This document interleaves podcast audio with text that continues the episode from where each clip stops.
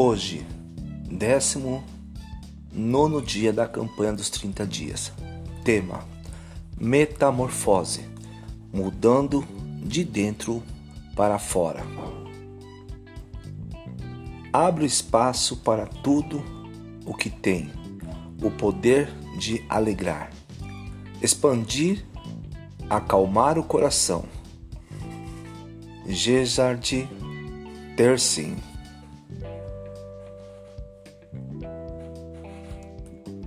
As pessoas que descobrem que seu tempo é limitado muitas vezes fazem mudanças radicais no estilo de vida.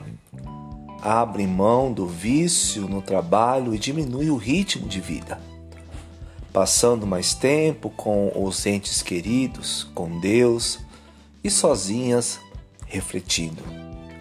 Abandonam o acúmulo e a busca de bens materiais e afinal desfrutam tudo aquilo que já possuem.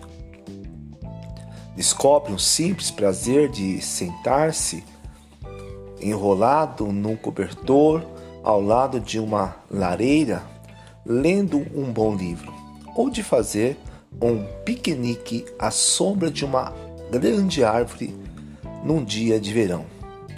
Sua condição física pode forçá-la a agir mais devagar mas a maioria dá boas-vindas à oportunidade de abandonar a esteira de velocidade supersônica em que sua vida se tornou. Se tivesse apenas um mês para viver, você provavelmente diminuiria o ritmo, enxergaria de modo diferente cada um dos dias que lhe restam. Diversas pessoas que conheci em fase terminal disseram que, por ironia, sentiram-se aliviadas quando receberam o diagnóstico. A redução de ritmo e as mudanças radicais impostas pelo físico lhes ofereceram algo pelo qual sua alma clamava havia muito tempo. Existe em nós o desejo de diminuir o ritmo e mudar a maneira como vemos a vida. Na verdade, você não estaria lendo este livro se não quisesse mais da vida, de seus relacionamentos com outras pessoas, de seu relacionamento com Deus. Você sente a urgência de extrair o máximo da vida, mas é muito comum distrair-se com o excesso de ocupação ou concentrar-se em coisas que não satisfazem seus mais profundos desejos. Nossa inquietação se manifesta numa doença da alma, um crescente descontamento que alcançou proporções épicas na sociedade do século XXI. Ganhamos mais dinheiro, desfrutamos mais facilidades que nossos antepassados. Contudo, nós não somos mais felizes que eles. Achamos que as férias nos permitirão uma diminuição de ritmo, mas quando chegamos ao destino, descobrimos que esquecemos como relaxar. Temos dificuldade de passar tempo sozinhos. Não sabemos como nos conectar a nós mesmos quanto mais aqueles a que amamos. O problema de mobilidade, nossa agenda gira num ritmo tão acelerado que começamos a ter problemas de mobilidade espiritual. Um dos principais sintomas de doença crônica da alma. Qual é a primeira coisa que fazemos quando temos problemas de mobilidade da alma? Andamos numa mais rápido, mudamos para o próximo grande sonho em busca de satisfação. Talvez uma casa nova, um carro novo, um cônjuge novo, um relacionamento novo pode ser o mais novo e sofisticado aparelho de alta tecnologia. A próxima viagem a um local desconhecido e exótico, o próximo bilhete de loteria. Esses desejos em si não são necessariamente ruins, mas o que motiva, o que os motiva a buscá-los é errado. O único lugar onde é possível sanar inquietação da alma é dentro de nós. Em sua carta aos Romanos, Paulo descreve como podemos dar início a essa transformação. Não se amolde ao padrão deste mundo, mas transforma-se pela renovação de sua mente para que sejam capazes de experimentar e comprovar a boa, agradável e perfeita vontade de Deus. Romanos 12, 2.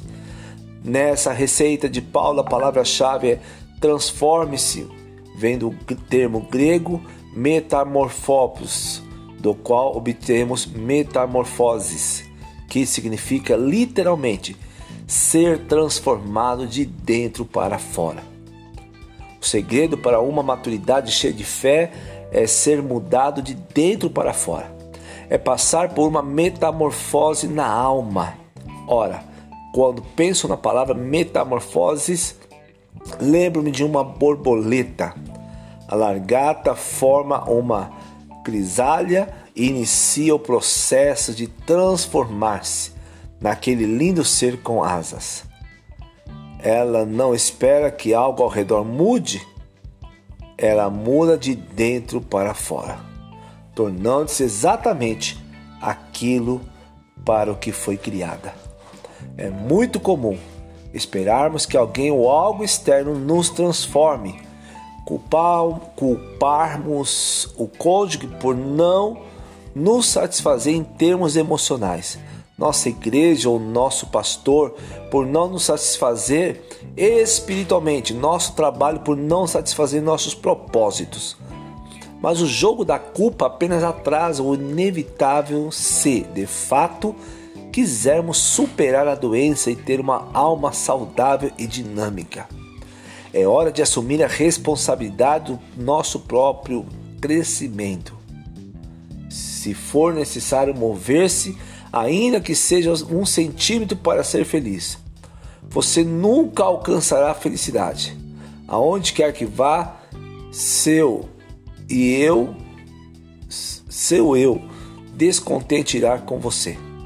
A questão não é o que está do lado de fora, mas o que está do lado de dentro. O antídoto para o problema de mobilidade em nossa alma é a quietude, a antiga arte de permanecer tranquilo. Por acaso a largata sobe a crisália e se esforça para se transformar numa borboleta? Não, a largata fica imóvel e a transformação acontece. O crescimento e a transformação espiritual só ocorrerão em sua vida quando você se aquietar e parar de mexer. Paulo nos lembra: fixe sua atenção em Deus. Romanos 12, 2. Você não consegue fixar a atenção em Deus enquanto está correndo. Lemos no Salmo 46, 10. Aquietai-vos e saber que eu sou Deus. Se nos aquietarmos diante de Deus, seremos transformados. Considere os tão conhecidos versículos Salmo 23, 2 e 3. Deitar-me faz em pastos verdes, guia-me mansamente às águas tranquilas. Refrigera minha alma. O movido e a comoção prejudicam a alma, mas a tranquilidade a restaura. Deus te abençoe. Esta foi mais uma devocional. Permaneça firme na campanha dos 30 dias.